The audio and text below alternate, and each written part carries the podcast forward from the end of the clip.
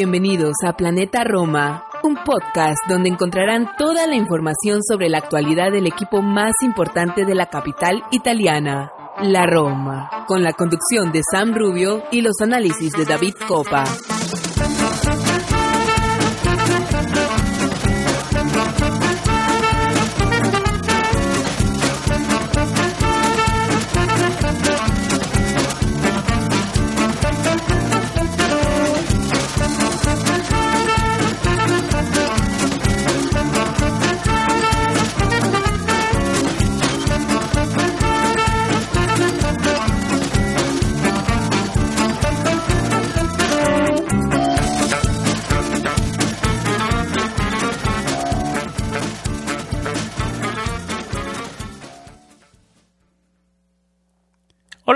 Tifosi y y bienvenidos al episodio 147 de Planeta Roma Podcast.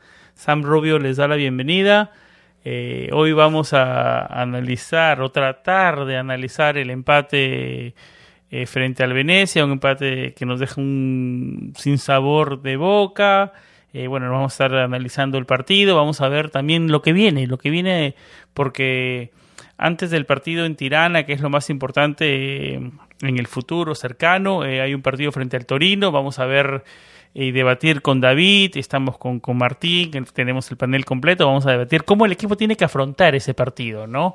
Eh, muchísimas novedades sobre los Friedkins, vamos a hablar sobre José Mourinho, porque mucha gente dijo que no rotó, debió haber un poco más de rotación, se notó el cansancio, quiero también saber la las, las, los pensamientos de Martín y de David sobre esto, sobre este tema y la no rotación tanta de José Mourinho. Muchísimo que hablar en este episodio, como les comento, sobre los Friedkins. Eh, Rick Carson fue vuelto a llamar a la selección eh, de los Países Bajos después de cinco largos años. ¿Eso es algo bueno? ¿Es algo malo? Vi que algo tuiteaba por ahí nuestro David Copa. Muchísimo para hablar en este episodio, así que nada, sin más anticipación, vamos a una pausa y regresamos con David y con Martín.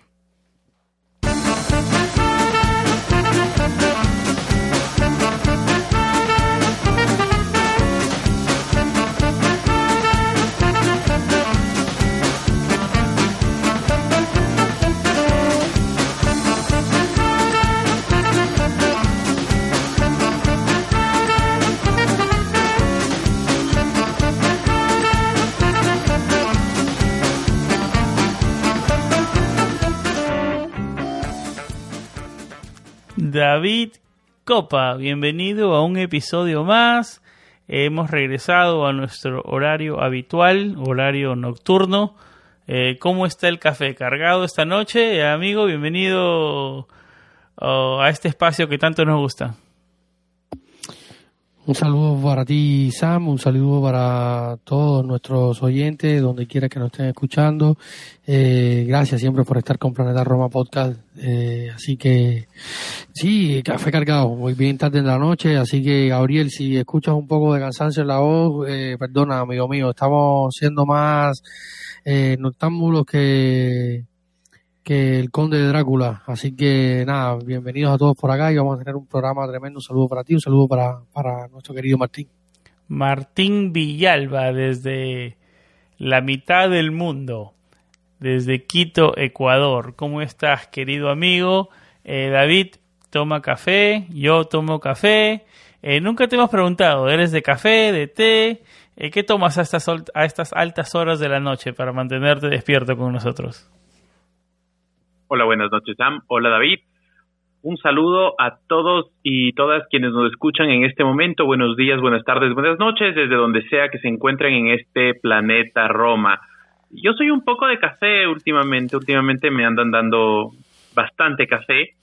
Eh, pero de ahí normalmente acompaño el podcast o con una cerveza o con agua fría, la verdad, porque si no ya me quedo en, en vela.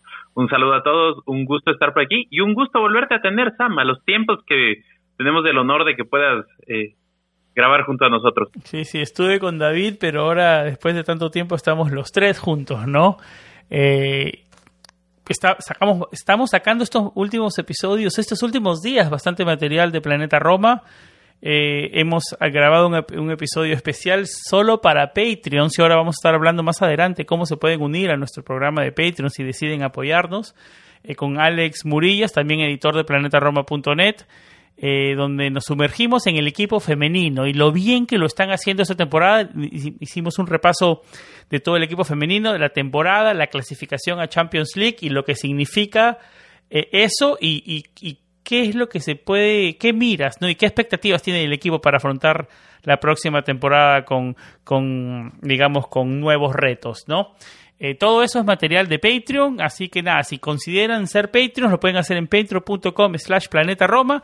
Vamos a estar hablando de eso más adelante, pero Martín, David, ¿por qué no nos metemos de lleno al primer tema? El empate, un empate sin sabor en el Olímpico, un empate con un gol tempranero, una desatención.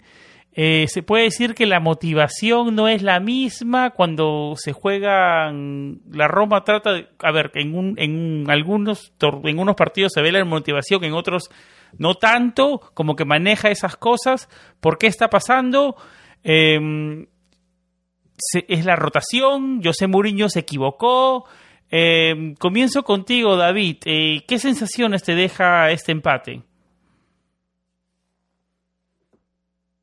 Bueno, la, la, verdad es que hay un, hay un mix de sensaciones, ¿no? Al final lo venimos comentando nosotros por interno cuando programábamos este, este programa, lo comentamos con, allá con, con todos los muchachos del nuestro grupo de Patreon, que dicho sea un saludo a todos, muchísimas gracias, como digo siempre, por apoyarnos en, eh, en este proyecto que tantos queremos. Saludo a Irving, a Ricardo, a Derek, a Román, a Cristian, son muchísimos. Tenemos por ahí también un nuevo Patreon que Martín nos va a estar, nos va a estar contando más en detalle porque eh, prácticamente le salvó la vida. Vamos a estar hablando de esto también, una anécdota eh, de lo más graciosa del último partido que, que nos va a estar contando el, el propio involucrado en ese, en ese varo cardíaco, literalmente. Pero fue un partido un partido raro, ¿no? Un partido que se suponía que fuera una fiesta, el último partido de la temporada en la casa, en el Olímpico, eh, presentación de la nueva camiseta, estadio repleto, eh, más de 63.000 personas estuvieron en el Olímpico este sábado para ver el partido ante el Venecia, un Venecia que horas antes del partido se confirmó ya su descenso matemático a la Serie B, llegaba con aspiraciones o sea, con, con esperanzas matemáticas de luchar hasta la última jornada por la permanencia, pero ya está descendido junto al lleno, serán los dos equipos que ya van a ir a la Serie B, que es un puesto que se va a definir entre Cagliari eh, y Salernitana en la última fecha. Y, pero bueno, un, un partido que, que, que, esperamos que fuera una victoria ciertamente sencilla o sin mucho trámite, luego de aquella derrota del lunes noche en, el Artemio Franchi ante una Fiorentina, eh, que estaba luchando con la Roma palmo a palmo por los puestos europeos. Y si bien, o sea, los, titulares del, del postpartido han sido esos 46 disparos, esas... Eh, esa actuación de, de, de Maempa, ese, ese aluvión de fútbol que le dio la Roma al Venecia, pero al final es como comentábamos en nuestro grupo de Patreons, ¿no? Al final es el, último equipo, el último de la tabla, descendido a la Serie B, está jugando en casa, eh, en fin, mayorear y pasarle por arriba al Venecia no... No, y con 10 jugadores en la mayoría del segundo tiempo, ¿no? Todo o sea eh, Exactamente. David, no había excusa para ganar ese partido con el Estado Olímpico. Muy Roma, muy típica Roma, ¿no? Roma no en sentido positivo, ¿no? Roma style, sí. Eh, Roma está en un estadio lleno, ellos con 10, eh, teníamos todo para ganar. Eh, es típico eso que no le ganamos a rivales chicos y nos terminan costando, ¿no?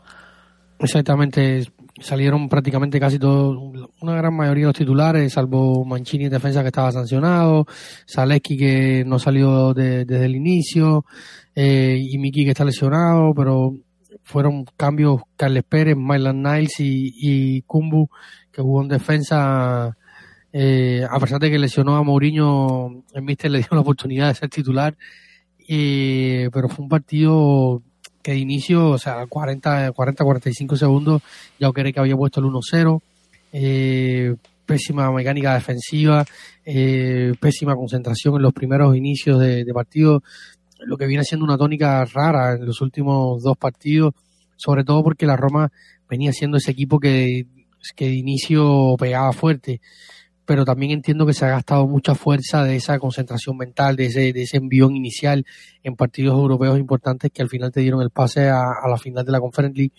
Como quiera que sea, eh, hay pocas fuerzas eh, eh, y mentales en algunos jugadores, sobre todo por esto, lograr, lograr el, objetivo europeo, hay un poco de relajación, un poco de, de autocomplacencia por algún lado, que cosas que puedo entender pero para eso está el míster, ¿no? También para, para leer estas cosas, intentar cambiar, aunque Mourinho ha, cambiado bastante este grupo, que, al final sigue siendo un grupo con una mentalidad, yo creo que, que, su gran mayoría de, pobre, por así decirlo, aunque se ha mejorado muchísimo a nivel de colectivo, hemos visto grandes actuaciones, incluso el partido contra el Venecia se viene de, de abajo, también faltó la fortuna, pero... No, no, acá no hay fortuna, Yo creo que acá debimos ganar el partido. Sí, no hay excusa. No, no, no, no. O sea, se, se, debió ganar el partido, pero también, o sea, tiras cuatro disparados a los palos.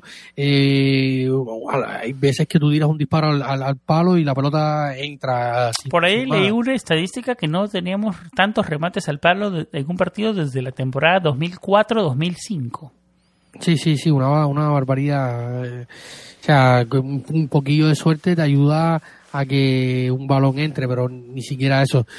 Pero para mí el tema que como comentábamos con Martín, la, él y yo, el, episodio pasado, eh, el tema de la gestión de partido te lleva a cometer errores una y otra vez. Eh, también los resultados te, te, ponen en situaciones complejas a la hora de decidir el 11 y, decidir, y tomar ciertas decisiones que, que te van complicando la temporada eh, partido a partido. O sea, yo sigo pensando que la gestión de partidos sigue siendo una deuda para José para José Mourinho. Esperemos que la próxima temporada sea un tema eh, que sea eh, anecdótico. Martín, te traigo la conversación. Eh, vamos, vamos por la misma línea, desatención inicial de la defensa. Para ti falla Mourinho en el 11, debe rotar más. ¿Por qué no darle descanso a Tammy Abraham? ¿Por qué no jugársela con Shomu de titular. Bueno, digamos, no, no puede ser su jugador a futuro, pero bueno, ya termina la temporada con lo que tienes, con lo que te juegas a futuro, hay que rotar un poco más.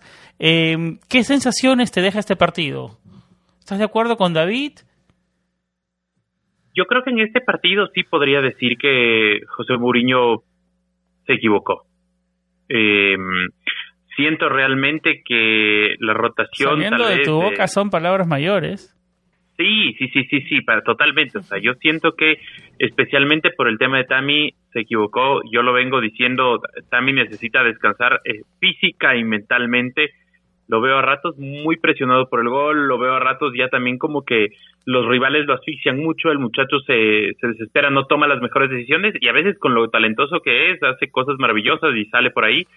Pero creo que hubiera sido un partido donde el Venecia se hubiera, se habría sorprendido más, incluso hubiera sido estratégicamente más, eh, más fuerte, más eh, con, un mayor punch el planteamiento si hubiéramos ido con Shomurodov desde el inicio y que por cierto entró y entró muy bien, entró casi como entrado en, en, toda la temporada. Realmente si quisiera eh, que hubiera tenido un poco más de chances, así sea en, en Copa Italia, en la misma conference.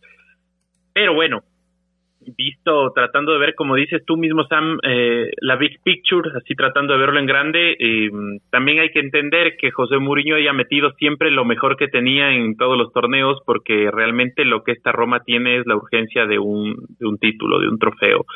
Eh, no por eso voy a disculparlo de, lo, de la alineación contra Venecia, porque en, en ese mismo sentido, ya, yo creo que ya había que descansar. El resultado de ayer es nefasto, no tanto para mí el tránsito del juego. El tránsito del juego fue un juego lleno de, de emociones y, ya, ya, vamos a ir para allá a la historia que a los que me siguen en Twitter ya deben haber visto algo y ya les quiero contar en detalle.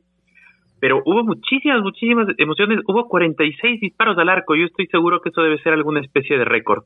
46 disparos al, al arco, visualizando esta estadística muy de moda de los expected goals, ¿no? estábamos cerca de cinco goles y el Venecia cero goles, ¿sí? Fue una desatención de un minuto otra vez nos vuelve a pasar una desatención en los minutos iniciales.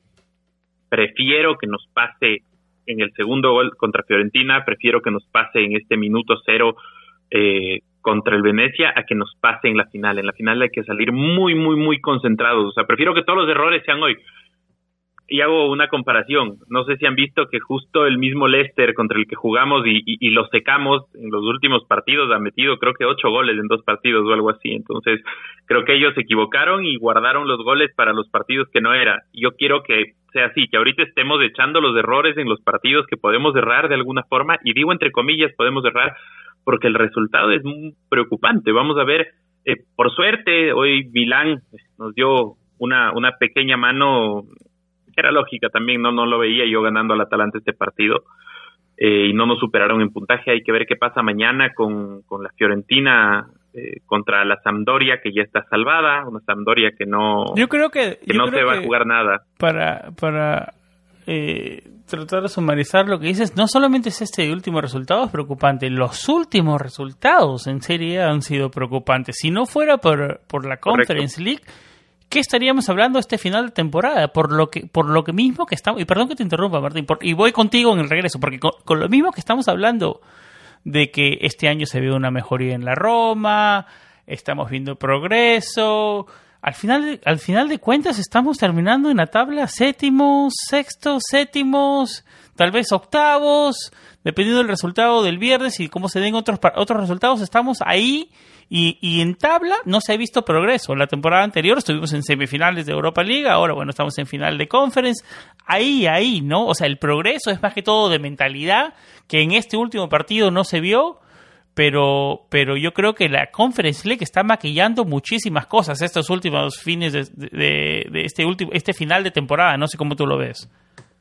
Correcto, este final de temporada no se entiende y pasa a ser malo si es que no hay victoria en la conferencia. Y yo, lo, yo soy así súper drástico en este sentido, tal vez primera vez que me van a escuchar así muchos, pero si es que no hay victoria en la Conference League no se justifica. Es lo que tú dices. A ver, perder entre comillas la final de la Conference League y quedar quintos, ya hay mejoras. Estás jugando una final de torneo internacional, ya, ok, y estás quedando quinto, hubieras tenido más puntos que el año pasado. El año pasado tuvimos 60 puntos, la misma cantidad de puntos que tuvimos ahorita, si no estoy mal, ahí me corrigen. Este año podríamos ser 63. No, miento, creo que incluso el año pasado tuvimos 62, ya no estoy seguro, voy a revisar la estadística, pero es, es, por ahí, es más o menos lo mismo en puntos, es más o menos lo mismo. Mucha gente va a decir, sí, pero mira cómo nos han tocado los árbitros, cuántos puntos nos han dejado en el camino. Y sí, puede ser, pero la memoria es frágil y probablemente el año pasado también hubo decisiones arbitrales polémicas donde yo y podría este año no hemos tenido lesiones que en otro año sí. O sea, hay otros factores también, ¿no? Correcto, correcto. Hay, hay, hay, un montón de factores.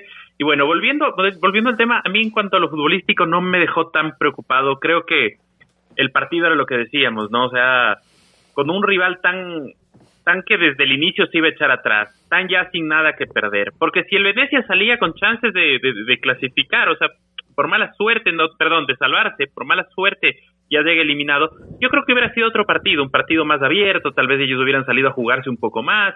Pero bueno, era un rival sin nada que perder, era como aguarnos la fiesta, jugar, a sacar un resultado. Y lo peor que te puede pasar contra uno de estos equipos es conceder un gol y peor en la primera jugada del partido. O sea, de ahí eh, faltó, coincido un poco con David, faltó un poquito de suerte. Suerte que sí la hemos tenido en varios tramos en esta temporada, porque no hay como decir que esta temporada la Roma no ha tenido suerte. Ha tenido ganas y suerte. Contra Sassuolo, fecha 4 o 5, no recuerdo, eh, contra, contra el mismo Dinese, y hay por ahí un par de partidos más que los empatamos o los eh, contra el contra el Verona, ya, o sea, son son partidos donde ha habido ganas, sí, pero también ha habido suerte, que la suerte se te acaba a veces, como hoy. Pero bueno, entonces, eh, en resumen, fue un partido tan amplias y altas de emociones mm, que yo quiero aprovechar para, para enviar un saludo muy fuerte a nuestra primera y nueva Patreon, que se llama Consuelo Ruiz, Consu Ruiz, sí, por favor no le digan Consue, no le gusta, se llama Consu Ruiz, que básicamente me invitó a desayunar en su casa, me quedé a ver el fútbol y en el minuto 91-92 en el poste de Zalewski me fui, me desmayé, fue terrible, me, levanté muy rápido. estaba hablando con mi mamá, que es médico, me levanté muy rápido, entonces me dice probablemente ahí te dio este típico mareo que a todos nos ha pasado una vez. Y yo cuando me pongo nervioso me da tos. Entonces me coincidió con una tos muy profunda, no me entró oxígeno. Y encima más, me voy con la frase más trola del mundo, porque solo le digo, me puse malito, me puse malito y me fui, y me fui. No recuerdo nada, así como un tiempo hasta que ya casi se acaba el partido, y solo ya como, Martín, ¿estás bien? ¿Estás bien? ¿Qué te pasa? Por favor, no me hagas asustar, no me hagas asustar. Entonces, este equipo básicamente, bueno, creamos que fue una coincidencia, una, una serie de eventos desafortunados, como me dijo mi mamá, y que no es mi corazón que está fallando porque este equipo ya me va, la suerte de este equipo, ni siquiera este equipo me está, me está costando ya en salud, ni siquiera hay salud, pero bueno, bueno, bueno, esa era la historia, un agradecimiento igual a, a Consu, que no sé si es que por, por, por, eh, por, cariño o por, por lástima de mi desmayo se unió a los Patreons, pero bueno, así es que eh, bienvenida, cada día somos más y es una comunidad. Muchas gracias, Consu. Sí, así es que bienvenida y, bueno, eso, eso de mi parte. Y gracias por salvar la vida, Martín. ¿Qué haríamos sin Martín acá en el podcast? no sé, yo por eso te juro, ya, ya por, eso te digo, Mourinho lo planteó mal. O sea, yo no me habría desmayado con un partido bien planteado. Ah, quiero traer a David a este tema, Martín, porque David, ¿tú cómo, qué piensas de esta situación? Porque hablamos de mentalidad, que claro que sí, frente al Bodoglin salió una Roma arrasadora, yo creo que, y yo creo que frente al Feyenoord vamos a ver esa Roma arrasadora, una Roma con una mentalidad totalmente ganadora. Eh, yo, yo, no, yo no estoy tan preocupado, ¿no? Y tal vez va en contra de, de, lo que piensen que yo puedo pensar, ¿no? Yo estoy muy confiado en esta final. Yo pienso que José Mourinho es gana finales. Yo estoy muy confiado en esta final. Pienso que José Mourinho va a encontrar la forma de celebrar con, con nosotros. Espero no estar súper sobreconfiado y me imagino que mientras que se acerquen los días y, y se acerque la hora del partido, tal vez eh, suba un poco la ansiedad, pero en la previa me siento súper confiado que tenemos a uno de los mejores entrenadores, aún gana finales con nosotros. Así que eh, me siento bien por ese lado. Yo creo que Mourinho es gana finales.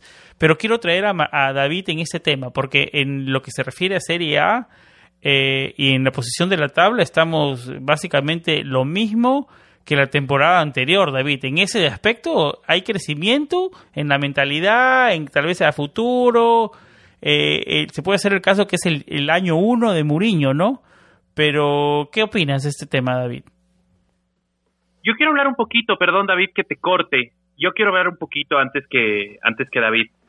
Y quiero decir que sí, para mí sí es una garantía, pero me quedo con cómo está calentando el partido el DT del Feyenoord. El DT del Feyenoord está eh, haciendo básicamente lo mismo que trató de hacer el DT del Bodo Glimt. Que de esto, eh, hablar, hablar y trabajarnos la cabeza y está haciendo algo incluso más inteligente, a mi parecer, que lo que hizo el director técnico del Bodoglim, porque ya no se metió con Mourinho, ya no se metió con la brecha, como decían, ay, es que para ser un equipo pequeño, lo que decían el, el, el, romance, ¿no? La, la, historia de Cenicienta que planteaba el Bodoglim para ganarse simpatías y todo eso, y como David contra Goliat y todo el tema este, ya, no, porque ahí lo trabajaban al ambiente, ahí lo trabajaban a José Mourinho, haciéndolo hablar. Ahora hicieron algo mucho más delicado y más frágil para nosotros, que es meterse en la cabeza de los jugadores. Y traigo a la colación esto, como digo, eh, perdón David que, que, que, y Sam que, interrumpa, pero em, lo que sucedió es que básicamente dijo, sí, José Mourinho es un gran DT, va a ser un honor enfrentarlo, es un DT ganador, ha ganado muchas finales, muchas más de las que ha perdido, pero también es cierto que las que ganó lo hizo con mejores equipos. Eso fue como un golpe bajo, ¿no? Un golpe bajo, digamos, a, la moral y, esperaría yo que, que, Mourinho, en su faceta de motivador, lo sepa trabajar bien, porque no deja de tener un poco de razón. en ese sentido es lo que me refería a Martín, que no estoy tan preocupado. Yo creo que estamos en...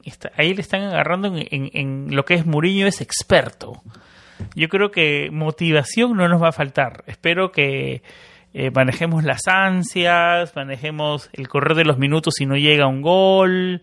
eh, cómo manejar un partido, cómo manejar una final, que no nos falte la experiencia de cómo manejar una final. Espero no nos lamentarnos de eso, ¿no?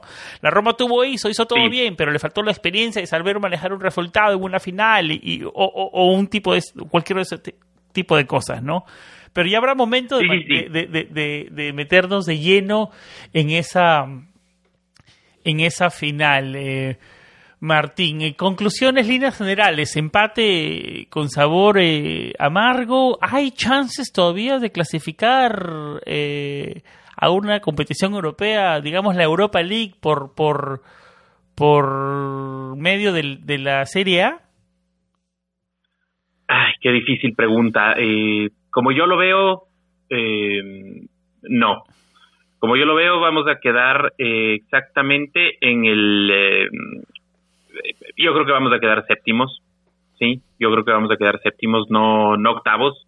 Ya lo dijo José Mourinho, ¿no? También abriendo un poquito el paraguas, le sentí yo a Mou, diciendo, hay como interés de que quedemos octavos y al mismo tiempo ganemos la conference, porque eso le aseguraría a Italia un cupito más, ¿no? Recordemos que si quedamos entre los siete primeros eh, y al mismo tiempo ganamos la conference, eh, simplemente el cupo de Conference League se evapora, por decirlo de alguna forma, y pasa a otra asociación, mientras que si quedamos octavos, hasta donde tengo entendido, eh, clasifican los eh, el quinto y el sexto a Europa League, el séptimo a Conference League y nosotros octavos eh, clasificaríamos también a Europa League, ¿no? Entonces es como que si hay un poquito de, de, de, abrir el, el, paraguas, no hubo mayor polémica arbitral como para decir, ah, nos, en este partido nos hicieron quedar octavos, fueron más las limitaciones del, del equipo y la suerte. Pero, pero sí, es un empate amargo, un empate que duele. Tercera temporada seguida que la Lazio va a acabar encima nuestro. Recordemos que está a dos puntos de arriba. Eh, mañana no veo a la Lazio perdiendo contra la Juventus y tampoco les veo perdiendo la fecha final contra el Verona, en el que yo suelo molestar, que es el clásico fascista, ¿no? Recordemos unas dos de las hinchadas más fascistas de, Italia, lo que lo cual no es no es poco que, no es decir poco, ¿no? Pero eh, igual la Fiorentina por ahí por ahí me queda la, la, ligera esperanza de de ganar, de que bueno Fiorentina mañana gane y que por ahí la Juventus se lo gane el último partido, tal vez por el lado emotivo, últimos partidos de, de, de, y Chiellini mañana en, en Turín, últimos partidos de Dybala y Chiellini en la Juventus en la fecha final en Florencia, tal vez por ese lado de ahí, pero no, no veo más, no veo más en realidad y para mí es más amargo el resultado que el desarrollo del partido. No sé cómo lo vean ustedes. Sí, no, completamente de acuerdo, ¿no? Eh, a ver, y, ya para cerrar, y ya, lo hablamos, ¿no? Con 10 estaba todo estaba todo pintado el, espectáculo con el estadio el estadio de más de 60 mil personas estaba todo todo dado para que sea una fiesta que, que el resultado y una Roma un poco digamos sin motivación no se le vio se puede decir eso eh, como diciendo, bueno, estoy acá porque tengo que estar, pero mi mente está puesta en tirana. Eso más que todo fue lo que yo sentí. Eh, puede que sí, puede que sí, o como que sentiste que por eh, llamarte Roma y por estar enfrentándote a un equipo descendido y porque eres el finalista de la Conference League, eh, lo ibas a ganar. De ley ibas a ganar el partido porque sí ibas a ganar el partido y fuiste como con ese exceso, como, esa, como con soberbia. yo sentí mucha soberbia. siempre cuando digo lo mismo y parezco yo eh, ya disco malogrado, ¿no? Cuando la Roma se siente manager de un resultado, tal vez no lo explico bien, se siente como diciendo, ok, yo soy autosuficiente para salir y por ser la Roma le voy a ganar al Venecia. Yo creo que esa es la mentalidad que hay que tratar de erradicar que ha hecho muy bien Muriño para, para mejorar, pero todavía estamos en ese proceso de crecimiento, ¿no? Sí, y hay dos cosas eh, que yo siempre digo, Sam, también eh, hay, que, hay que saber quiénes somos y, las, y los componentes de nuestro ADN y contra eso es lo que hay que empezar a, luchar. Y es justo este, qué bueno que se lo aborde, porque este es casi el que menos se lo aborda, que es esta especie de autosuficiencia. Yo me acuerdo muchas temporadas, eh, un par de temporadas de Spalletti o la misma temporada de, Ranieri cuando perdimos el Scudetto contra el Inter de Mourinho. Había partidos que acabábamos empatando 0 a 0 o 1 a 1 o que acabamos perdiendo, donde Dios mío, me acuerdo sobre todo, y no me acuerdo del rival, era un pase, minuto 88, un, el pase de la muerte que se llama en, en, en, la calle, ¿no? En, el fútbol. Y, y Aquilani trata de resolverla de taco. O sea, como para decir, a ver, fueron 30 toques antes de eso. Y trata de resolverla de taco. O sea, haces lo más difícil. Cuando más fácil era poner el pi, mandarla adentro. Yo decía, ¿qué, clase de, equipo hace esto? Y son puntos. Y claro, en ese entonces todavía hacía el equipo de cuántos puntos me iba dejando en la temporada. Que son lo que hoy hablaba los Patreons, hablaban Ricardo y Cristian, justo a quienes también les mandamos un muy fuerte saludo, eh, decían los puntos imperdibles, o sea, es como que somos la Roma, ¿qué es eso de puntos imperdibles? Con nosotros no existen los puntos imperdibles, lastimosamente, y es contra eso, contra lo que hay que luchar. Y también contra esta especie de, de autosabotaje que tenemos.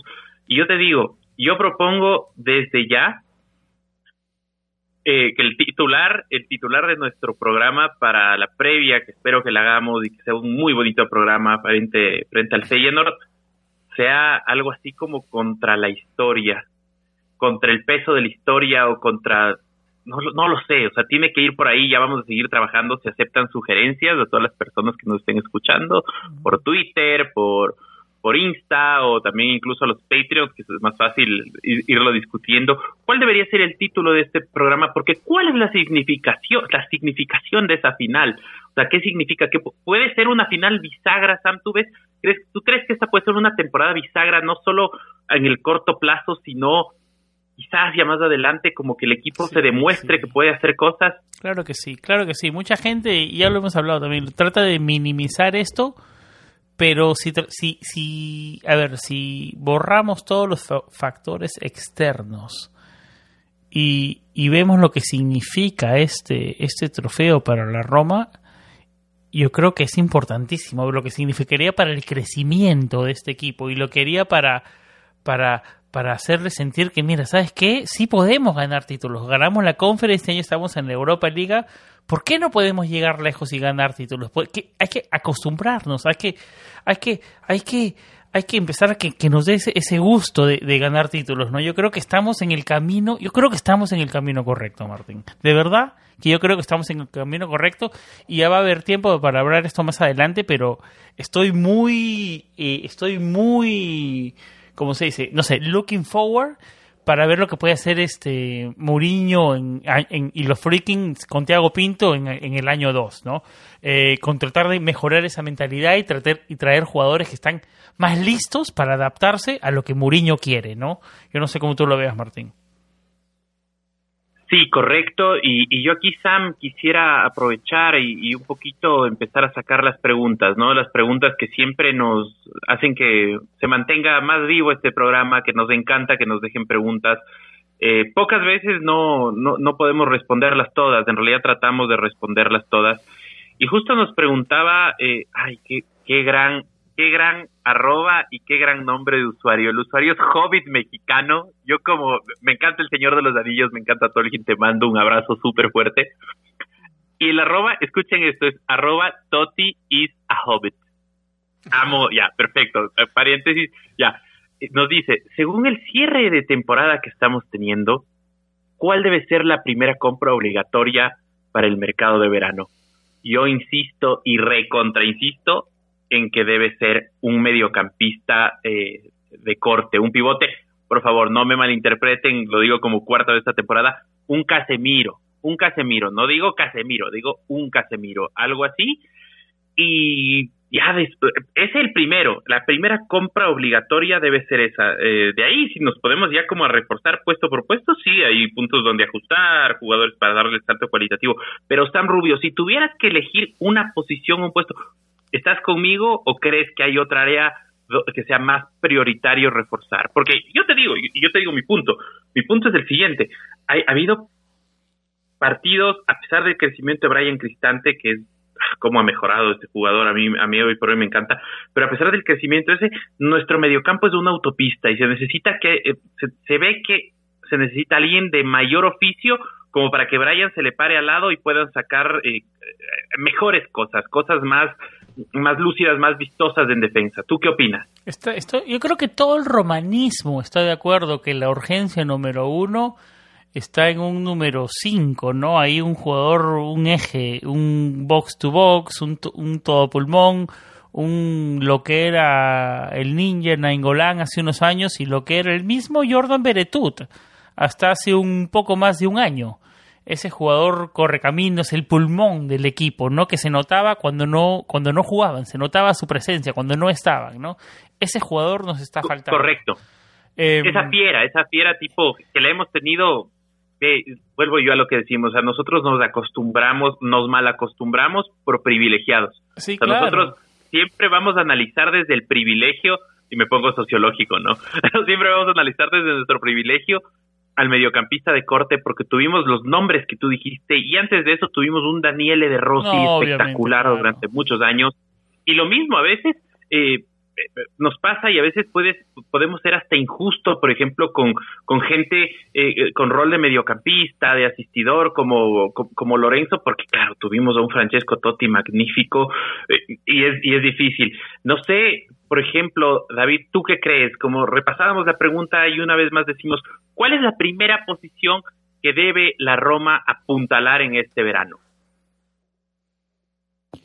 Eh un tema complejo, ¿no? Y he visto, estuve viendo en el tweet que pusimos eh, en la previa del, empezar a grabar y muchos hablan de, de calciomercato y es difícil pensar hoy en calciomercato habiendo tantas cosas por delante, pero sin duda hay un problema en el centro del campo de años y como, como tú decías, hemos sido privilegiados no solo con Derosi, con Raya, con Kevin, con con muchísimos otros mediocampistas que hemos tenido en los últimos años en el equipo y, viendo hoy lo que hay, eh, eh, sí se nota más aún que necesitamos reforzar el medio del campo. Y lo decía el verano pasado cuando grababa, hablábamos de calchomercado y lo repito hoy, necesitamos dos mediocampistas. Eh, uno top y uno medianamente top. Y del corte que pide José Mourinho, o sea... Eh, uno titular y uno que llega a rotar. Yo quiero que sea dos titulares y, y, el, y el tercero, que es Brian Cristante, que se busque la vida. O sea, eh, lo, estás pidiendo muchísimo. A, competir los tres. O sea, yo, yo no, fíjate, yo eh, lo, lo digo y lo repito, lo digo en lo he dicho en el grupo, lo he dicho en, en Twitter cuando he debatido. Yo no quiero que la Roma salga a buscarme un mediocampista de 25 ni 30 millones. No quiero que la Roma salga a pagar 45 millones por Guedes. No quiero que la Roma salga a pagar 30 por, por este Luis eh, que tiene la novia en, en, la, en, Aston Villa. Yo no quiero, yo no, yo no pido eso. O sea, yo pido un fichaje mirado, un fichaje analizado, un fichaje coherente, un mediocampista que sea, que, los hay, o sea, los hay, los hay porque están ahí, están ahí fuera, o sea, eh, y, y, teniendo a Mourinho en, en Roma, es difícil no pensar, por ejemplo, en, en Ivanovic, que no es mediocampista, no, pero un jugador que, que estaba fuera de los radares y, llega, o Peter Check, que no estaba en los focos y llega al primer nivel con en Chelsea. Eh, y podemos hacer así, o sea, como mismo hablamos de José Mourinho, hablamos como, como muchos otros, o sea, yo no estoy pidiendo tocarle la puerta, no sé, eh, a Pogba que se queda libre, no estoy, no estoy pidiendo eso, estoy pidiendo que se busque eh, en un cuerpo de, de ojeadores y, y de scout que ha sido reformado a la, a la raíz de la llegada de José Mourinho eh, y, con el cual he tenido contacto con algunos, ¿no? Eh, pero que se pueda pedir, eh, que, encontrar ese mediocampista que necesitamos y no sea por, no, no, no implique necesariamente pagar. estás pidiendo tres, David, estás pidiendo mucho. Yo estoy pidiendo dos, yo te digo, si, si de mí dependiera yo pediría dos mediocampistas que te, que te dan una buena competencia, que, que, es lo que decía Martín, que fuimos privilegiados y también tenemos una exigencia alta, eh, puede ser verdad y que hemos sido injustos con algunos, pues, pero para otros que no dan. O sea, eh, lo de Diaguara, yo le vi tirar un, pase entre líneas a Diaguara en todo lo que estaba en la Roma y fue en, una, en la pretemporada con el Atlético Bilbao en, en, el campo del Perú, ya creo que fue aquel amistoso pretemporada. Raro, raro Diaguara, ¿no? Porque igual que Beretú, temprano en su estancia en Roma, tuvo unos meses en Roma que fueron muy buenos también. Sí, cuando lo dejaron eh, por redes sociales fue un crack de Diaguara. El resto de la No, tuvo meses, tuvo, tuvo un par, tuvo unos meses buenos, tuvo unos meses buenos que fue, muy importante. Los primeros tres, cuatro meses de Fonseca en la Roma fueron muy buenos, después vinieron dos lesiones de menisco que no se trataron, la, la primera soberó, la bueno, segunda él, Diaguará, el mismo Beretut, son jugadores que Sí, este, sí. este- se diluyeron, pero al final, Chicos. al final, sí, sí. Yo, le- yo les quiero decir una cosa, a mí me sorprende viendo las preguntas que nos hacen y se agradece, porque realmente las preguntas que ustedes nos hacen eh, a veces nos, nos dan perspectiva de cómo nos sentimos todos. No sé si son los nervios de la final que se viene o la desazón de que tal vez el cierre de temporada en Serie A no fue lo, lo esperado, pero capaz tanto esta desazón y estos nervios que se vienen de la final, casi todas las preguntas son de mercado. Sí, entonces quiero por ahí es, el tema, es saludar el tema e principal, a eso ya sabemos, ¿no? Es el tema principal. Sí, No, es uno de mis temas menos favoritos, pero yo sé que es el tema favorito de, de muchísimos. ¿no? No, y, y como nos Sí, decía. sí, alguna correcto. vez- como, nos, Pero yo- yo quiero- Martín, como decía alguna vez Dani. Martínez, el, el seguidor de la, de la Serie A le gusta mucho más el calchomercado que cualquier otra cosa. Correcto, correcto. Pero en ese sentido yo quiero aprovechar, y ahorita que estábamos hablando, David, que tú decías que se necesita dos mediocampistas, eh, uno para que, que- que juegue, un- uno, uno crack, el, que, el mismo que pedíamos Sam y yo, y otro para que compita. Quiero traer a colación una eh, pregunta de nuestro hito Irving Sainz. Sí, ahora ya es nuestro hito porque es nuestro primer Patreon. Así es que el hito Irving Sainz, al quien le mandamos un abrazo súper fuerte, nos dice, ¿son Mancini, Cristante y Pellegrini lo suficientemente buenos para ser la columna vertebral de un equipo que aspire a competir por títulos? A ver, excelente pregunta, Irving, me gusta mucho, pero yo de ahí primerito lo sacaría Mancini. Mancini Sí, por sí. carácter tal vez, pero futbolísticamente, o sea, traer a alguien que, que mejore lo que él te da, que le saquen menos amarillas, para mí no es difícil.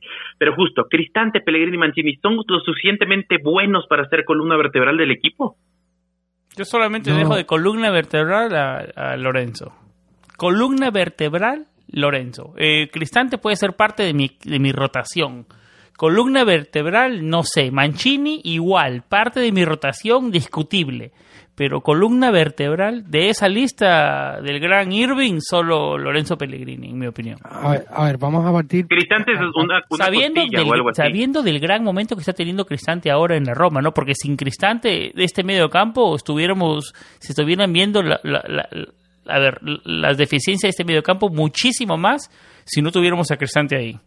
No, sabiendo eso, ¿no? Hemos empatado contra el Venecia tampoco sin Cristante. Porque el pase, el, el pase del gol, o sea, la jugada que lleva al área rival nace del, del sale de un botín de, de, de Brian Cristante. Pero ah, también habríamos que, tendríamos que preguntarle a Irving en qué sentido van. O sea, porque para mí, eh, si me preguntas a mí, ¿no? que cuál es la columna vertebral de esta Roma, y para mí la columna vertebral es la línea central de un, del 11.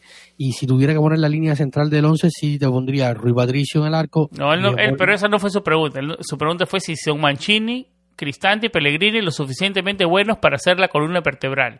Tu columna vertebral, en nuestra columna vertebral, yo creo que estaría siempre es, Smalling, No, eh, Smalling. Smalling, eh, Pellegrini, Tami, ¿no? Eh, yo creo que esos tres, ¿no? Sí, sí, sí. Yo creo que, que Cristante se ha vuelto parte de la columna vertebral por, por accidente y, por, por todos los problemas que ya sabemos y hemos hablado aquí en las últimas, los últimos tres años. Eh, que al final la- lo ha llevado a estar en el centro de, de- del proyecto y, también de, del, centro del campo. Porque al final él era, él, él era un día un jugador, un jugador de ataque, un jugador que, que, que, que ha evolucionado con el tiempo para bien suyo personal y para bien de la Roma, porque al final ha pasado por tantas posiciones que ha terminado convirtiéndolo en, en un, en un buen futbolista. No, no podemos decir que Cristante hoy no sea un buen futbolista, pero entre otras cosas necesita acompañamiento. Pero yo a Mancini sí no lo pongo en mi columna. Mira, mira, para mí Cristante es esto. Para mí Cristante es un muy buen jugad- futbolista y mediocampista, pero no es el mediocampista que te va a llevar a la tierra prometida. No es. Correcto, es muy correcto. bueno. Y yo, y yo creo que la pregunta de Irving iba justo por, por ahí, porque lo cerraba así, que aspire a competir por títulos. Sí, totalmente de acuerdo con, contigo, Sam. Ahora, yo les quiero decir, igual, seguimos en, la tónica de, de, Mercato, ¿no? Hay dos preguntas que hacen referencia a la llegada de Dybala, ¿ya? Pero quiero poner en- entre paréntesis eso. Primero una pregunta súper, súper corta de nuestro amigo eh, Alan Skidrow, que nos dice algo sobre Dybala, que estamos ignorando de momento, y nos dice que si es que llega también el, centro delantero del Bodo, eh, asumo que se refiere a Solbakken. Muy precisamente, David, ¿qué se sabe Solbakken? ¿Qué es cierto? ¿Qué es falso? ¿Qué es rumor? ¿Y qué parece que va a suceder? Lo comentamos tú y yo por acá hace un, par de días. Eh, primero fue el Tempo, que es una de las fuentes que más yo confío personalmente, sobre todo con... A mí no me gusta ni Solbakken ni Dybala. Eh, a mí no me gusta el, sobaco ni no me gusta la pala. A mí, ninguno de los dos. Manténme Dybala. Pero antes que, antes que vaya David con las noticias, los, los facts, yo te digo mi opinión. Perdóname David que te interrumpa. Dybala es un nombre que, a mí esos nombres, tan nombres tan importantes para la Roma, tal vez en, en esos jugadores que vienen a tener otra, otra oportunidad, eh, no sé, soy un poco escéptico con esos nombres. Prefiero uno de esos perfiles que tú digas con proyección. Eh, eh, no sé, no, sé. Y, con Solvaken no sé, no sé, no, sé. De verdad que se puede conseguir algo mejor tal vez en el mercado si esperamos. Bueno, dale tú, David, perdón que te interrumpí. Yo, yo, paréntesis, porque igual lo mío es súper corto y yo creo que, David, vas a tener el privilegio de, de, poder cerrarla sin que te rebatamos nada, vas a poder cerrar la, la intervención. Pero yo quiero decir que para mí lo, de Solvaken solo no me gusta porque viene del bodo y nos ha hecho ver eh, la vida de cuadritos cuando lo hemos enfrentado y esa clase de fichajes para mí nunca salen bien. O sea, cuando fichas al rival de un, eh, o sea, cuando fichas de un rival y en el rival te destruyó, casi nunca eh, sale bien, salvo que te llames Pedro Rodríguez y que claro, tu primer equipo haya sido la Roma, tal vez ahí puede salir bien. Y segundo lo de Dybala, eh, yo entiendo que puede ser una oportunidad de mercado y justo también David Polanco en ese sentido nos dice que él opina que sería una gran compra pero... Sería un mensaje que están enviando los freaking, ¿no? Como diciendo, aquí queremos competir. Sería el mensaje de la temporada 2, igual que lo de Mourinho fue el mensaje de la temporada 1, sería el mensaje de la temporada 2, pero ¿cuál es mi problema? Tengo la misma pesadilla que tiene Sam. O sea, yo prefiero que venga otro Tammy Abraham. Yo sé que es difícil, yo sé que es complicado, pero ¿qué te digo? Por hablarte de un nombre de alguien que sí es como visual, pero tiene proyección, aunque sea imposible el sueldo, pero estoy solo dando el ejemplo del nombre, un uh, San Maximín, por ejemplo, ya del Newcastle. Yo sé que es imposible, pero prefiero que venga alguien como con ese perfil, que tenga proyección. Yo, pensé, que ibas a mandar el nombre Casemiro otra vez. No, no, no, no. Aquí yo prefería a que algo así, a que venga Dybala que me trae la pesadilla de los pastores, de los Adriano, de, oh, Dios mío, no, no quiero ir más atrás en el tiempo porque ya me, me empiezan a no, Ahora me hace difícil emocionarme una vez que cerramos, Obviamente si está 100% sí, pero no sé, se hace difícil, soy un poco escéptico. Una vez que cerramos, Sam Rubio y yo, nuestras polémicas intervenciones, nos comprometemos a escucharte, David, hasta el final. Tú vas a cerrar esto, zanjarlo, dejarlo bajo los mil sellos y mil disculpas las interrupciones. No, no, me siento más avaliado que Félix en redes sociales, pero tranquilo.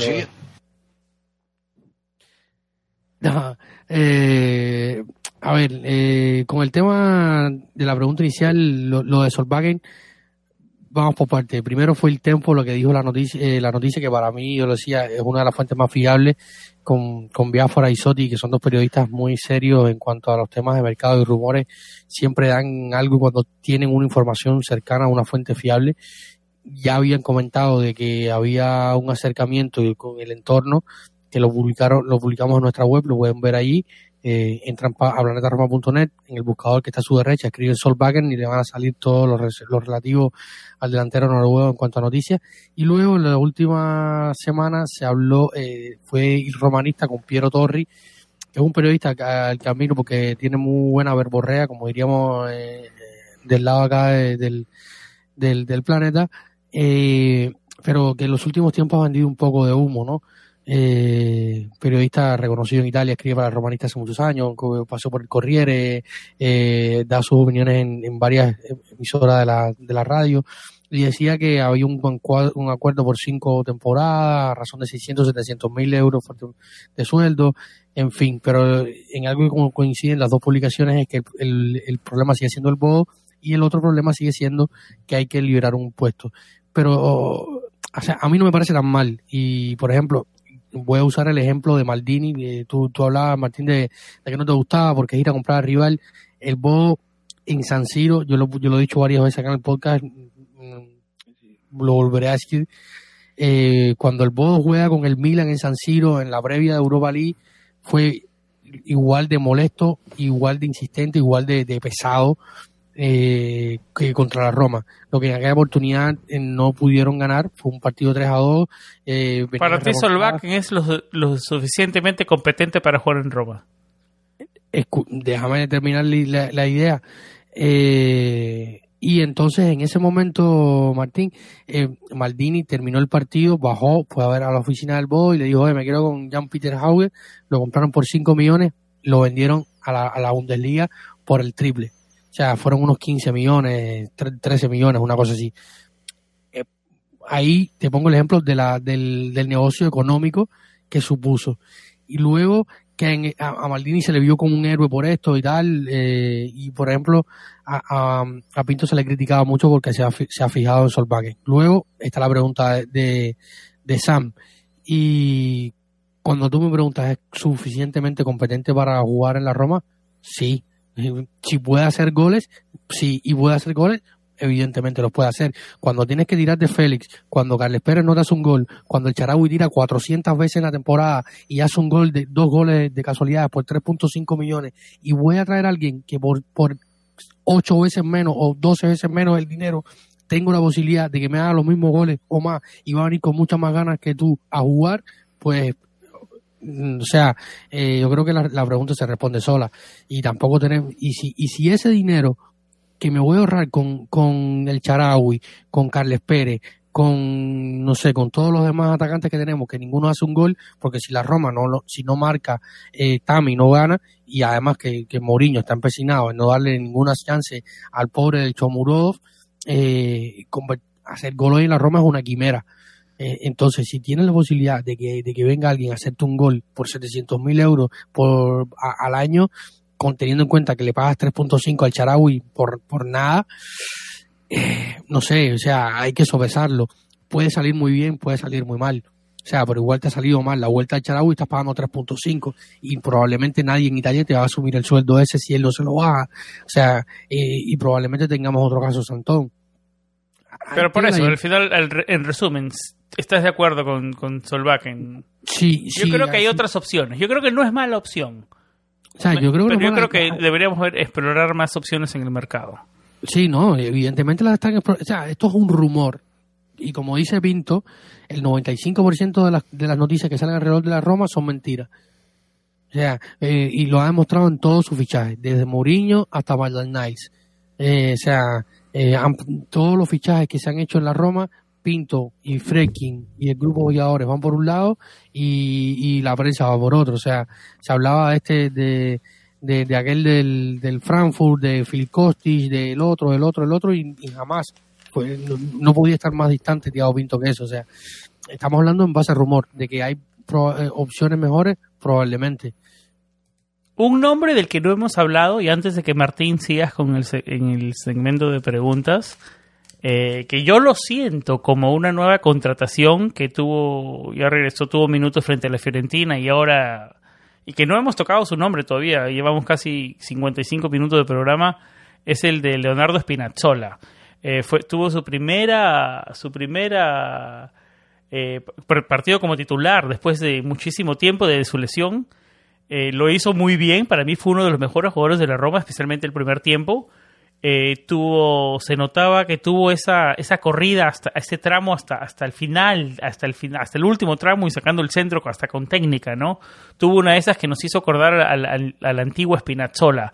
Ah, para mí es como una nueva contratación. Yo siempre lo decía y lo dije en mi podcast en inglés, en La Mágica, que, que todo el próximo año, la temporada completa, a 2022-2023 de Spinazzola iba a ser tipo la de Saniolo esta temporada tratando de encontrar su ritmo, tratando de encontrarse él mismo y encontrar su, su mejor nivel. Pero si va a hacerlo como lo hizo ahora, eh, muy bienvenido sea, ¿no? Lo de Spinazzola está para remarcar también, ¿no?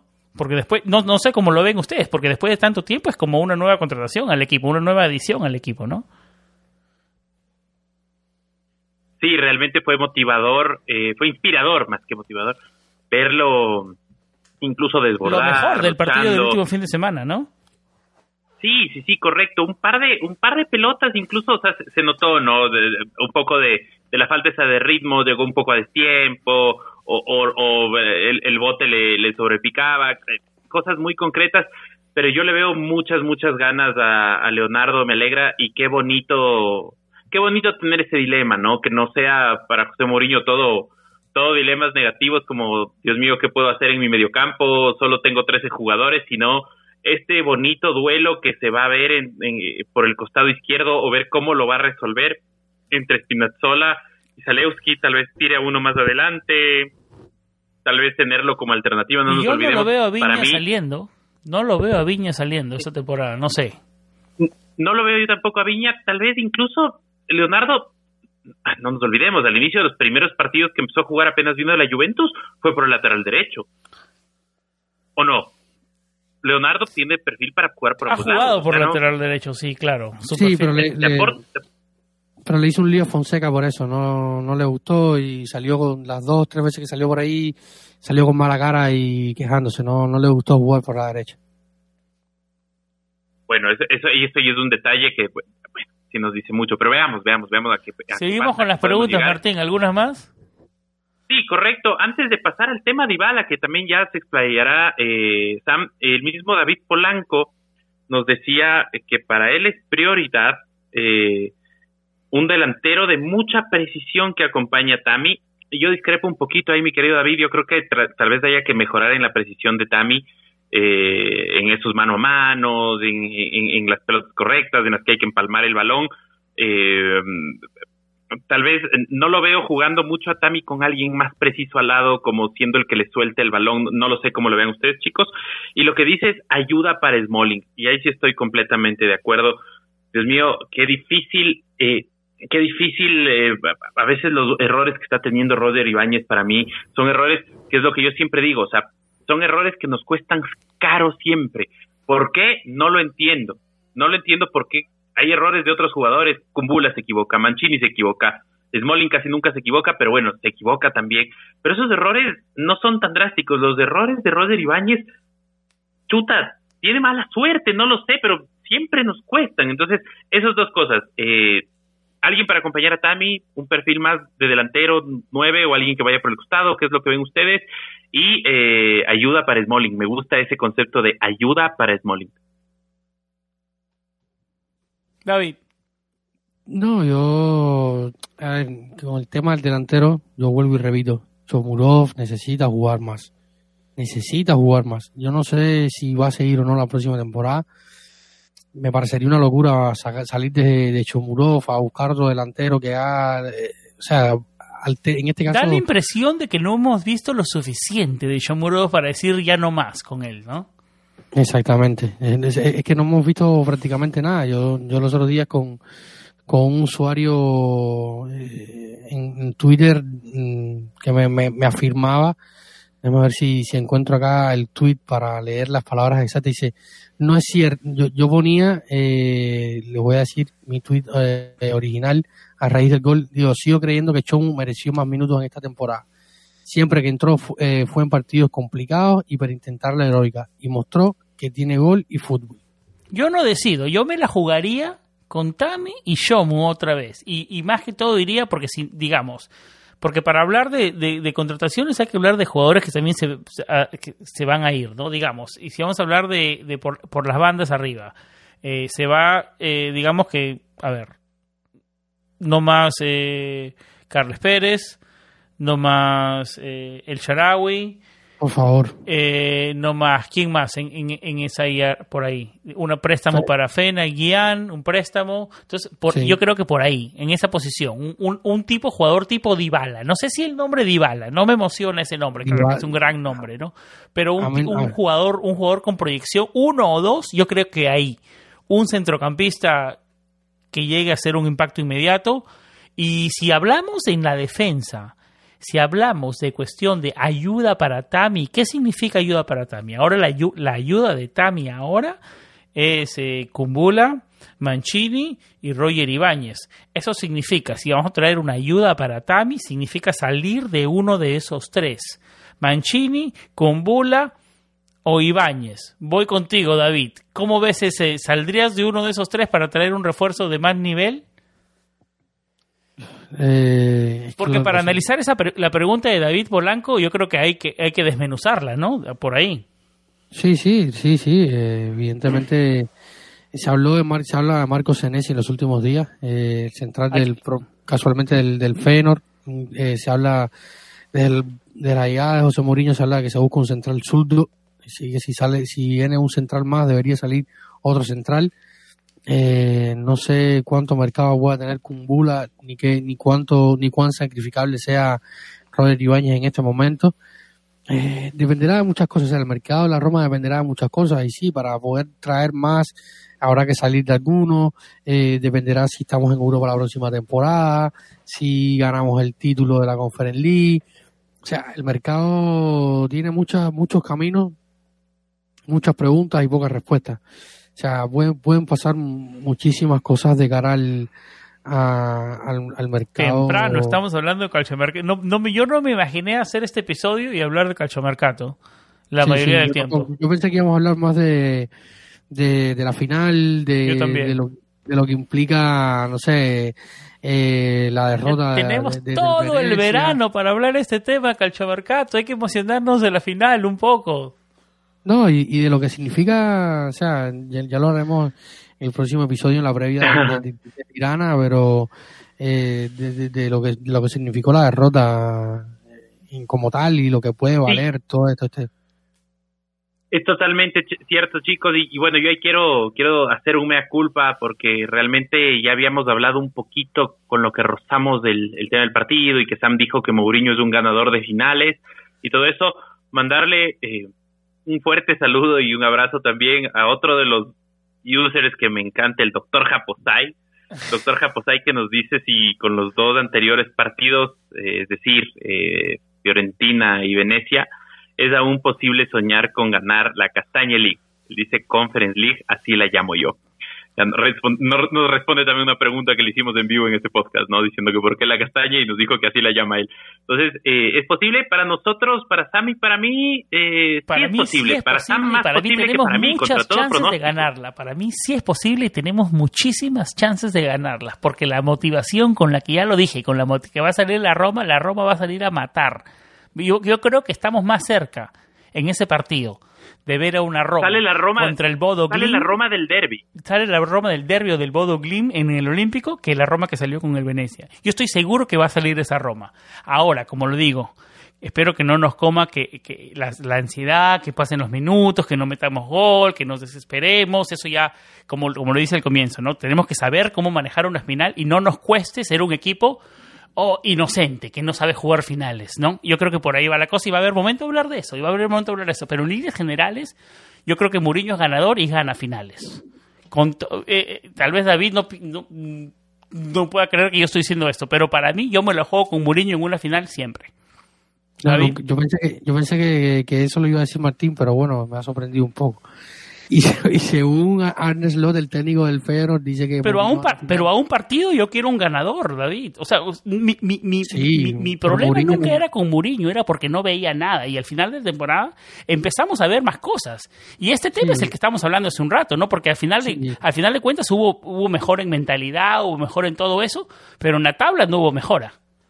Porque, eh, porque esta final de Conference League, lo hablamos hace un rato, bueno, te desconectaste en un momento, esta, este final de Conference League está maquillando este final, mal final de temporada, ¿no? O sea, eh, los últimos cuatro o cinco partidos, porque al final hasta hasta los partidos que nos tocó jugar con Napoli. Inter, ya, pues los, cuatro, los eh, últimos cuatro o cinco partidos es el final de temporada. No ganamos en liga desde abril 10, estamos mayo 16. Sí, y nos tocó un calendario el, más difícil, aunque Alegri decía que no, nos tocó el calendario más difícil de todos los que estaban en la parte de arriba de la tabla. O sea, de, qué estamos hablando. Y al final, imagínate que, que, la, que la Juve de Alegri termina partiendo en el, con el Genoa eh, en el Ferrari.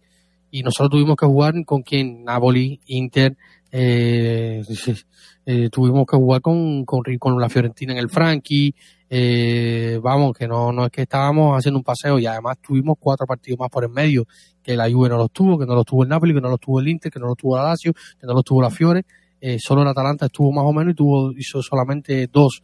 Eh, o sea, la gestión de teniendo viendo la gestión de partido de, la gestión de la plastilla de, de, Mourinho y, y, los o sea y el y cómo se llama y, la exigencia del calendario ha sido complicado.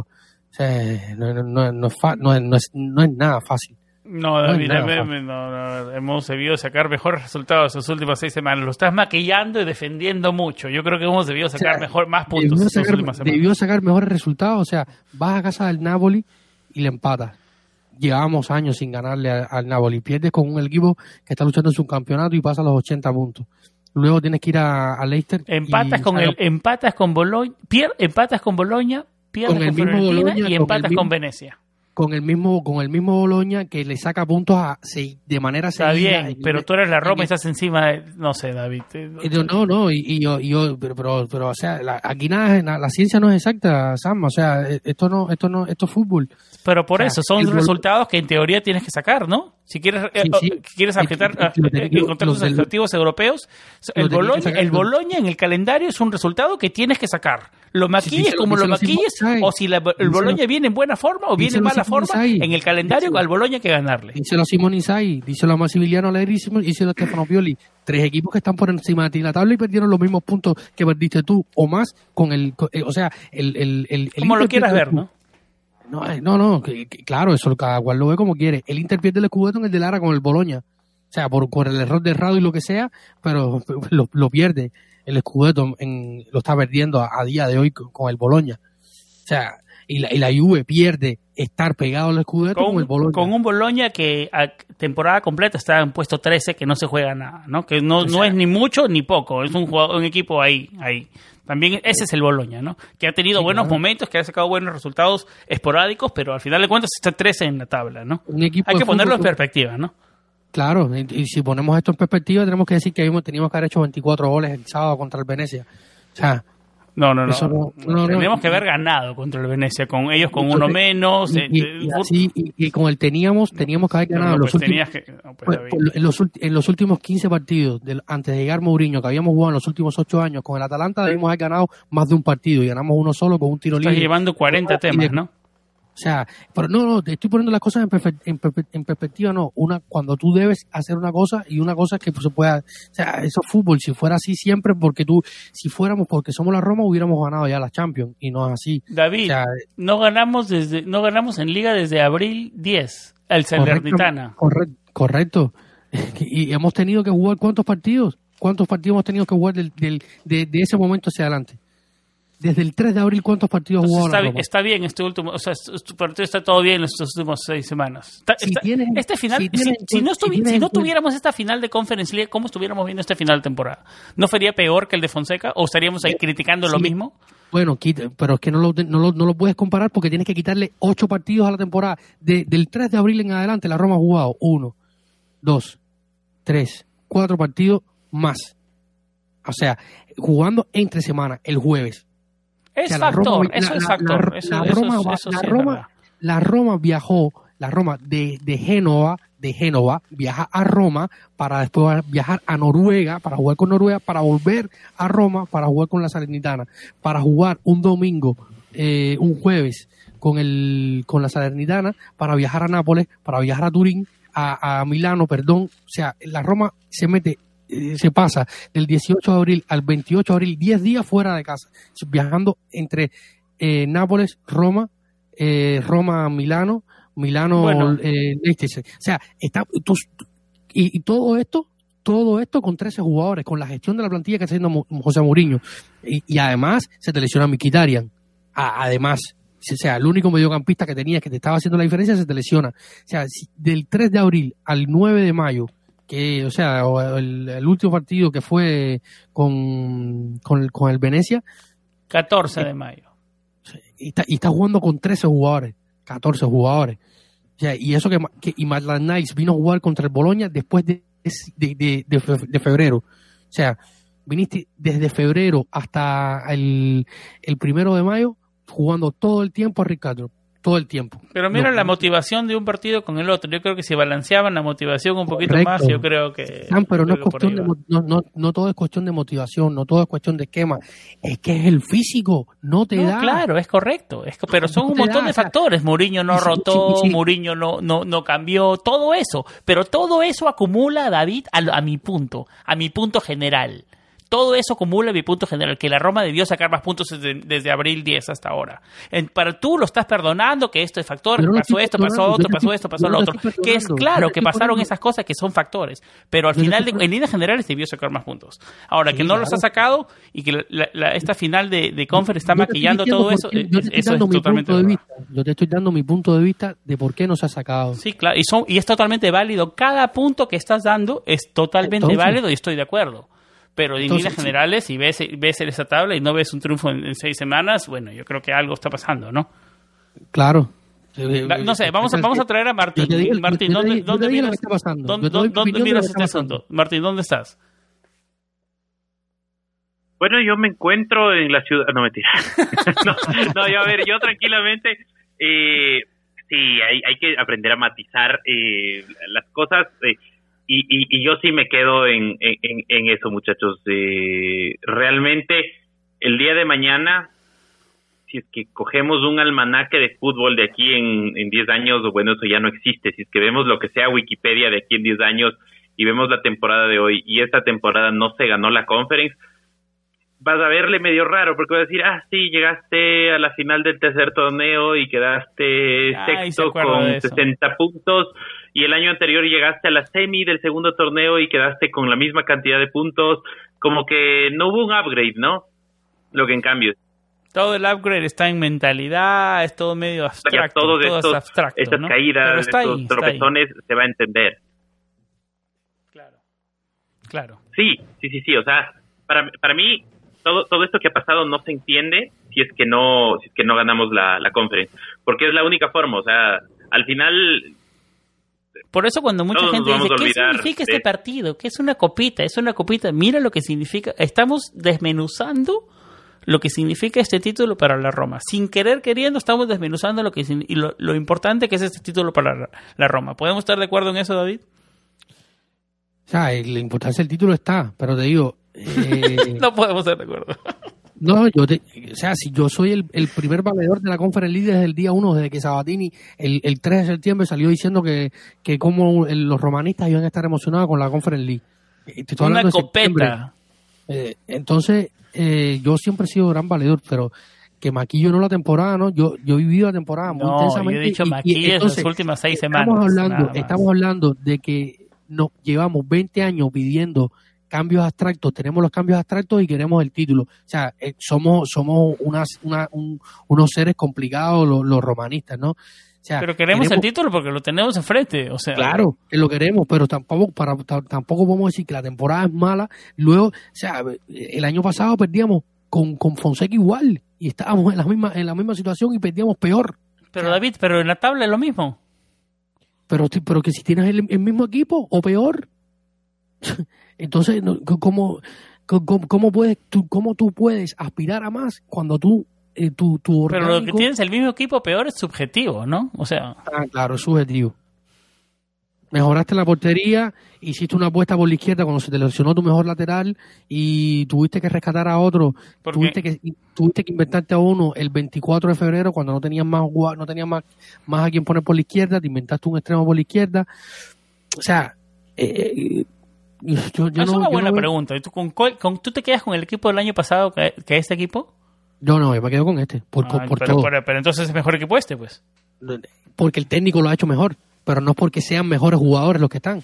Sea, el técnico tuvo que mejorar a un, un Lorenzo Pellegrini que el único tiro libre que había metido en 400 No, disparos fue a un niño de No, 17 el- años. Otra cosa, no. Pero ¿cuánto tiene que ver Mourinho? Eso fue, este es buen tema que, toma, que tocas, David. Y quiero que te extiendas en esto. Y Martín, quiero tra- traer a Martín en esto. Porque el, el crecimiento de Pellegrini en su rema hasta hace un año frustraba a todo el mundo. No, no, no, podía sacar un córner. No solo en su Ahora, en su precisión, carrera, en sus pases, sí, el, no el- sacrificio Sí, no. que se, que se ve No, en Lorenzo claro, Bellerín. no, no, el crecimiento en general. Este, este ha sido el año que ha dado el salto de calidad. No, pero yo me refiero en sus tiros libres, en sus, en- en- o sea, yo no, yo no, ahora cada vez que va a patear, que va a patear Pellegrini siento que es Pjanic. Antes no sentía lo mismo con Lorenzo, ahora me, da- me está dando, me está dando ese sentimiento. Yo creo que eso también tiene muchísimo valor para traerte a Martín en la conversación. Absolutamente, absolutamente. Yo creo que sí ha habido mucho trabajo individual ¿Eso en es mérito de los o mérito de- Lorenzo? confianza. ¿Me repites, por favor? Mérito de Muriño, mérito de Lorenzo. Yo creo que es mutuo, yo creo que es mutuo. Al fin y al cabo, a mí, eh, nuestro amigo Diego, eh, Patreon también, de ahí de Ciudad de México, que le mandamos un abrazo, a mí me decía, cuando nos conocimos, me decía, oye, ¿cuánto crees tú que en realidad llega a influir un técnico? A ver, un técnico sí te influye eh, en- en cosas, ¿no? Pero es como un es como un general, o sea, al final el general te dirige la guerra y los que te pelean la guerra son los soldados. Pero una cosa es ir a pelear una guerra con un soldado bien preparado, con un soldado sin temores, con un soldado que, que, que sabe que puede ganar, a ir con un soldado que está temeroso, desmotivado, y, y sí, pero ahora si el soldado está, es Mancini y se le explota la granada en la mano, ya, o sea, que también, que puede hacer el, el general, ¿no? En este caso. Entonces, es, es, es un montón, pero yo sí veo, creo que hay más equipo, y eso me gustaba de lo que ustedes decían, y quiero hacer una diferenciación. Este año hay más equipo que el anterior, pero tal vez hubo menos plantel. Por el tema de Spinazzola, por el tema eh, de que tenías a un seco ya, ya en. Perdón, al revés, ¿no? Se podría discutir al revés. Capaz tenías un seco y en declive, y este año tienes a un Tami, pero hasta que Tami cuaje y todo eso. Pero bueno, a priori, abierta la temporada, con un Tami que era una incógnita, eh, sin eh, tu mejor jugador que era Spinazzola y sin mayores cambios, salvo el arquero que también era una incógnita porque muchos decían, ¿cómo vas a pagar 12 millones? Pero Patricio, lo que sea, a priori la plantilla era inferior, pero al final de la temporada viendo, para mí hay mucho más equipo que el año pasado. Estamos de acuerdo los tres, entonces. Sí, sí, sí. Eh, Pero mérito, yo digo, yo parto del mérito del, del míster. O sea, No, del muchísimo, muchísimo. No, David, es que piensas que tú lo quiero desmeritar. Tiene muchísimo mérito. David. Y Mourinho, y yo pienso que, yo, como te digo, estoy súper, súper, tal vez muy confiado que vamos a, que vamos a ganar este Usted- torneo. usted- usted- ¿Ustedes se imaginan a Zaleski haciendo esto, estas actuaciones con, con Fonseca? No, no me imagino a Zaleski haciendo esas con otro entrenador. O sea, que Zaleski ahí empujando y que se vea el crecimiento, porque se nota todo el crecimiento. El chico parece que tuviera muchísimos más partidos en Serie A. No tiene ni 20, ¿no? No tiene ni 20. No, David, no, no, bueno, estamos una hora y quince, una hora y diecisiete creo, por ahí. Nos hemos extendido muchísimo este episodio. Eh, un par de cositas antes de cerrar. Eh, ¿Qué esperar para el partido del viernes? Eh, suplentes, no quiero que juegue, que juegue en la primavera, que juegue Volpato, que juegue Diaguara, que juegue Santón, o, o- o- o rotar eh, rápidamente. No. ¿Qué, qué esperar para el partido del viernes? Con frente al Torino. con, yo lo hablaba con Martín y, y, el, y el resto de los muchachos en el grupo de los Patreon. Yo creo que sería un privilegio y, un- y, un, y se agradecería para estos jugadores ir a Tirana sabiendo que van a jugar Europa League la próxima temporada.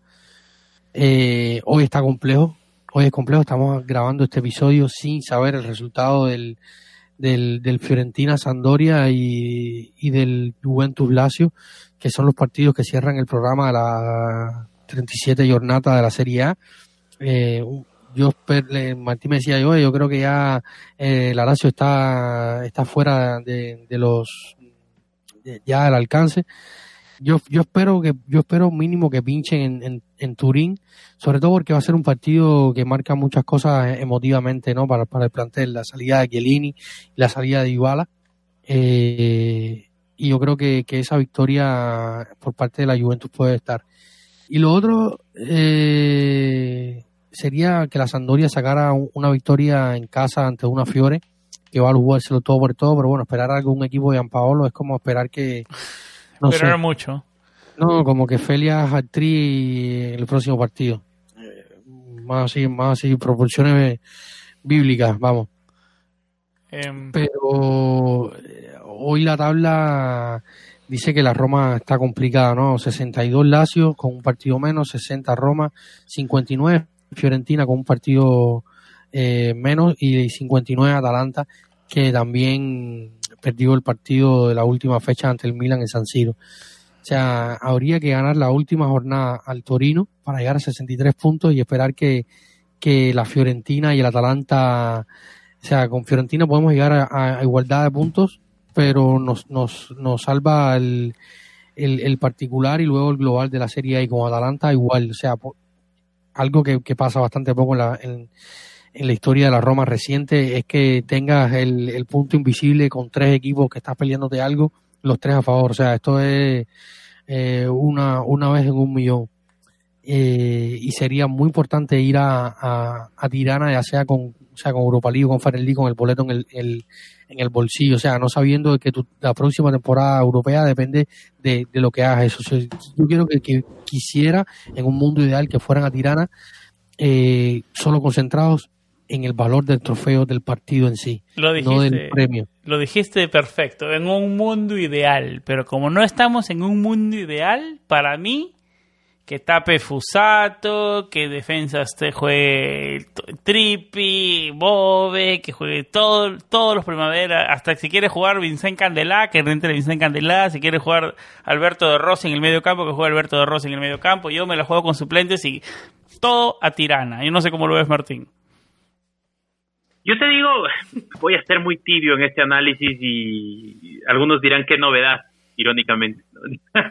Pero bueno, eh, yo creo que depende de lo que vaya a pasar mañana. Ahorita estamos tirando cosas sin aún conocer qué pasó entre, entre el, Lazio y, y Juventus, pero y, y entre Fiorentina y Sampdoria, pero a ver, yo creo que si es que por ahí se dejan puntos mañana, iremos con todo contra Torino. Iremos con todo y si es que por ahí ya, ya vemos que o sea, si es que hay una, un mínimo de posibilidad, entonces iremos con todo yo creo, que, yo creo que en todo, yo creo que esto depende de los resultados de mañana y si son favorables, yo creo que si son favorables da para hacer otra previa del partido del Torino, el miércoles o jueves. Eh, correcto, correcto. Podríamos hacerlo si no son favorables a ti, previa tirana, 100%. No sé cómo lo veas, David. Sí. 100%. No, a mí también me gustaría ir a Tirana más allá del boleto de los europeos en el bolsillo con una victoria para Leo, ¿no? Eh, para aunque sea despedir la, mm. temporada con una victoria, porque al final no es lo mismo ir, como tú decías, han sido unos últimos dos meses complicados, con muchos partidos, sin sacar victorias en la Serie A. Los, eh, los últimos, los triunfos han sido los vitales, lo del Bodo Glim y lo del Leicester, cuando tenían que ser. Y la motivación estuvo por otro lado, cambió la motivación. Claro, ¿no? Y el enfoque y la fuerza y las ganas y todo, ¿no? Eh, pero también se hizo un gran esfuerzo en, en, Nápoles, eh, en un partido importante, pero yo creo que, que, me gustaría ir a la última jornada, despedirme con una victoria para que los chicos vayan a Tirana eh, con un poco también de, de, ego y, de, y de buenas vibras también. Martín, ¿algo más antes de despedirnos, antes de ir cerrando? No, simplemente yo quisiera mandar un abrazo fuerte a todas las personas que nos escuchan, a quienes nos siguen, episodio largo, a los tiempos que nos juntamos, juntamos los tres, la verdad lo he disfrutado muchísimo. Un abrazo grande a, los chicos de, siempre, a los nuevos, eh, a, a, Consu, por ahí a Roberto, por ahí a Cristian, a Daniel, a Gustavo, a Román que ha andado un poco perdido, a Ricardo que siempre está Ricardo, Jorge, Irving, que se mandan por ahí unas buenas conversaciones donde hay mucho fútbol y, realmente también eh, a, todos los que nos apoyan, porque hay que decirlo, mucha gente se divierte muchísimo en el, en el grupo, en el, en el chat, y yo les invito nuevamente, aprovechen que si es que se inscriben hoy, tienen gratis todos los beneficios hasta fin de mes porque esto se cobra a inicios del siguiente mes. Entonces aprovechen por favor esta promoción, vengan, no perdimos contra el Venecia, el partido contra el Venecia era muy, muy perdible por la cantidad de circunstancias que se dieron, al menos entró un gol y yo lo atribuyo a que entró un Patreon ese día, nuestra primera Patreon. Entonces, eh, no nos dejen solos, no nos abandonen, necesitamos un Patreon más hasta antes del viernes, necesitamos otro Patreon más antes de la final en Tirana. Les quisiera enviar un abrazo a todos y cada uno de ustedes. Y bueno, me despido. A mí me siguen en arroba Roma Latam toda interacción es respondida eh, y todo follow es devuelto. Un abrazo. David, eh, tus closing arguments antes de cerrar el episodio 147. No, eh, eh, partido, estoy con los partidos. hubo, momentos que tuvo de todo este episodio. Hubo momentos que estuvimos Martín, yo, te desconectaste, regresaste, te uniste. Hubo momentos que no estuvimos de acuerdo, regresamos a estar de acuerdo, o más o menos. Pero si estamos de acuerdo siempre también es muy aburrido, ¿no? No, claro, claro, siempre estar de acuerdo es, terriblemente pesado. Ya, que estés que esté de, Martín y yo hemos necesitado más tiempo que Félix para pegarle al arco contigo durante toda la temporada, pero ya que estés reconociendo el valor de José Mourinho y estés metiéndote en el carro de la Moriñeta.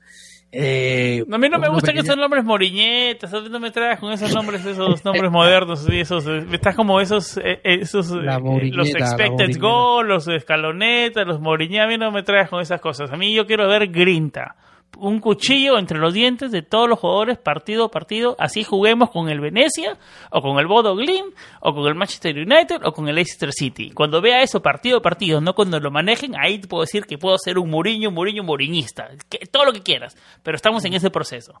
déjame estar en el proceso. Bueno, bueno, en fin, eh, esperemos que sea un buen fin de temporada, esperemos que los, estamos, como decíamos, estamos eh, grabando horas antes de los partidos de los rivales. Esperemos que los astros se alineen. Hubo un eclipse por acá, no sé si ustedes lo pudieron ver en su país, un, eclipse de, la, de luna. Este, eclipse caribeño. Sí, no sé, no sé si, si Martín por allá lo pudo ver por el, por el centro del... De todo nublado, todo nublado por acá por Quito. aquí había un poco nublado, pero se pudo, se pudo ver bellas imágenes, luna de sangre le decían. Esperemos que, la sangre sea la sangre derramada por nuestros romanistas en la final de Tirana para lograr el título y también llegar a Tirana con la Europa League en el, en el bolsillo.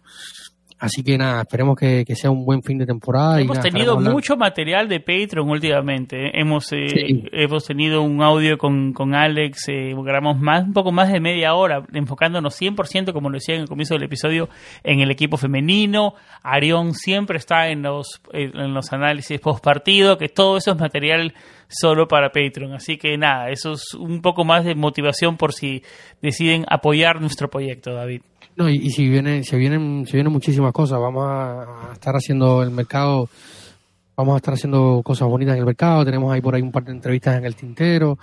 Poco el canal de Twitch se va a activar en este verano. Sí, sí vamos a, vamos a seguimos trabajando por, por mejorar, por crecer y, es difícil. A veces quisiéramos tener más personas por acá para, para comentar, para hablar y para debatir, pero a veces, muchas veces, y como somos un pequeño medio, nos cierran las puertas y es complicado a veces hablar del tema poco, poco a poco, poco a poco esto va a ir floreciendo, ¿no? Y, como les decía, quiero, queremos que Planeta Roma más que todo sea un podcast que sea como una network, ¿no? De, de donde todos nos podamos juntar y crear una comunidad, como siempre dice Martín. Yo creo que ah, David lo puede encontrar con su cuenta Davidito-RC, mi cuenta es Samuel Rubio99, la cuenta del podcast es Planeta-Roma, así estamos en Instagram y en Twitter, facebook.com slash Planeta Roma, como nos encuentra aquí en Facebook.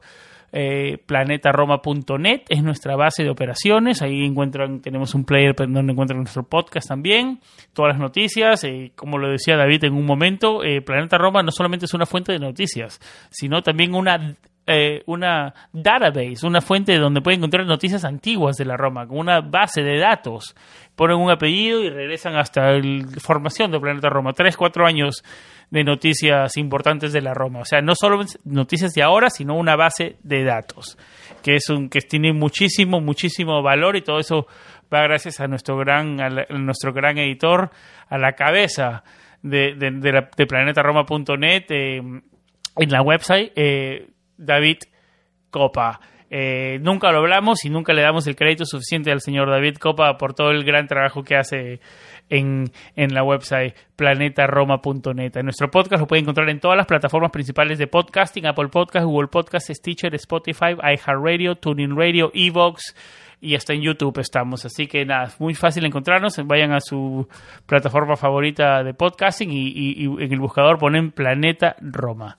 Y bueno, como ya lo venimos diciendo, si deciden apoyarnos, es en Patreon. Patreon.com slash Planeta Roma, con un mecena de un dólar y mecena de tres dólares. Eh, por aquí vamos cerrando este episodio. Muchísimas gracias a los que nos siguieron, a los que nos siguieron hasta el final nos súper alargamos. Eh, no quiero que se vaya haciendo una constante esto de grabar hora y media. Creo que una hora, un poquito más de una hora.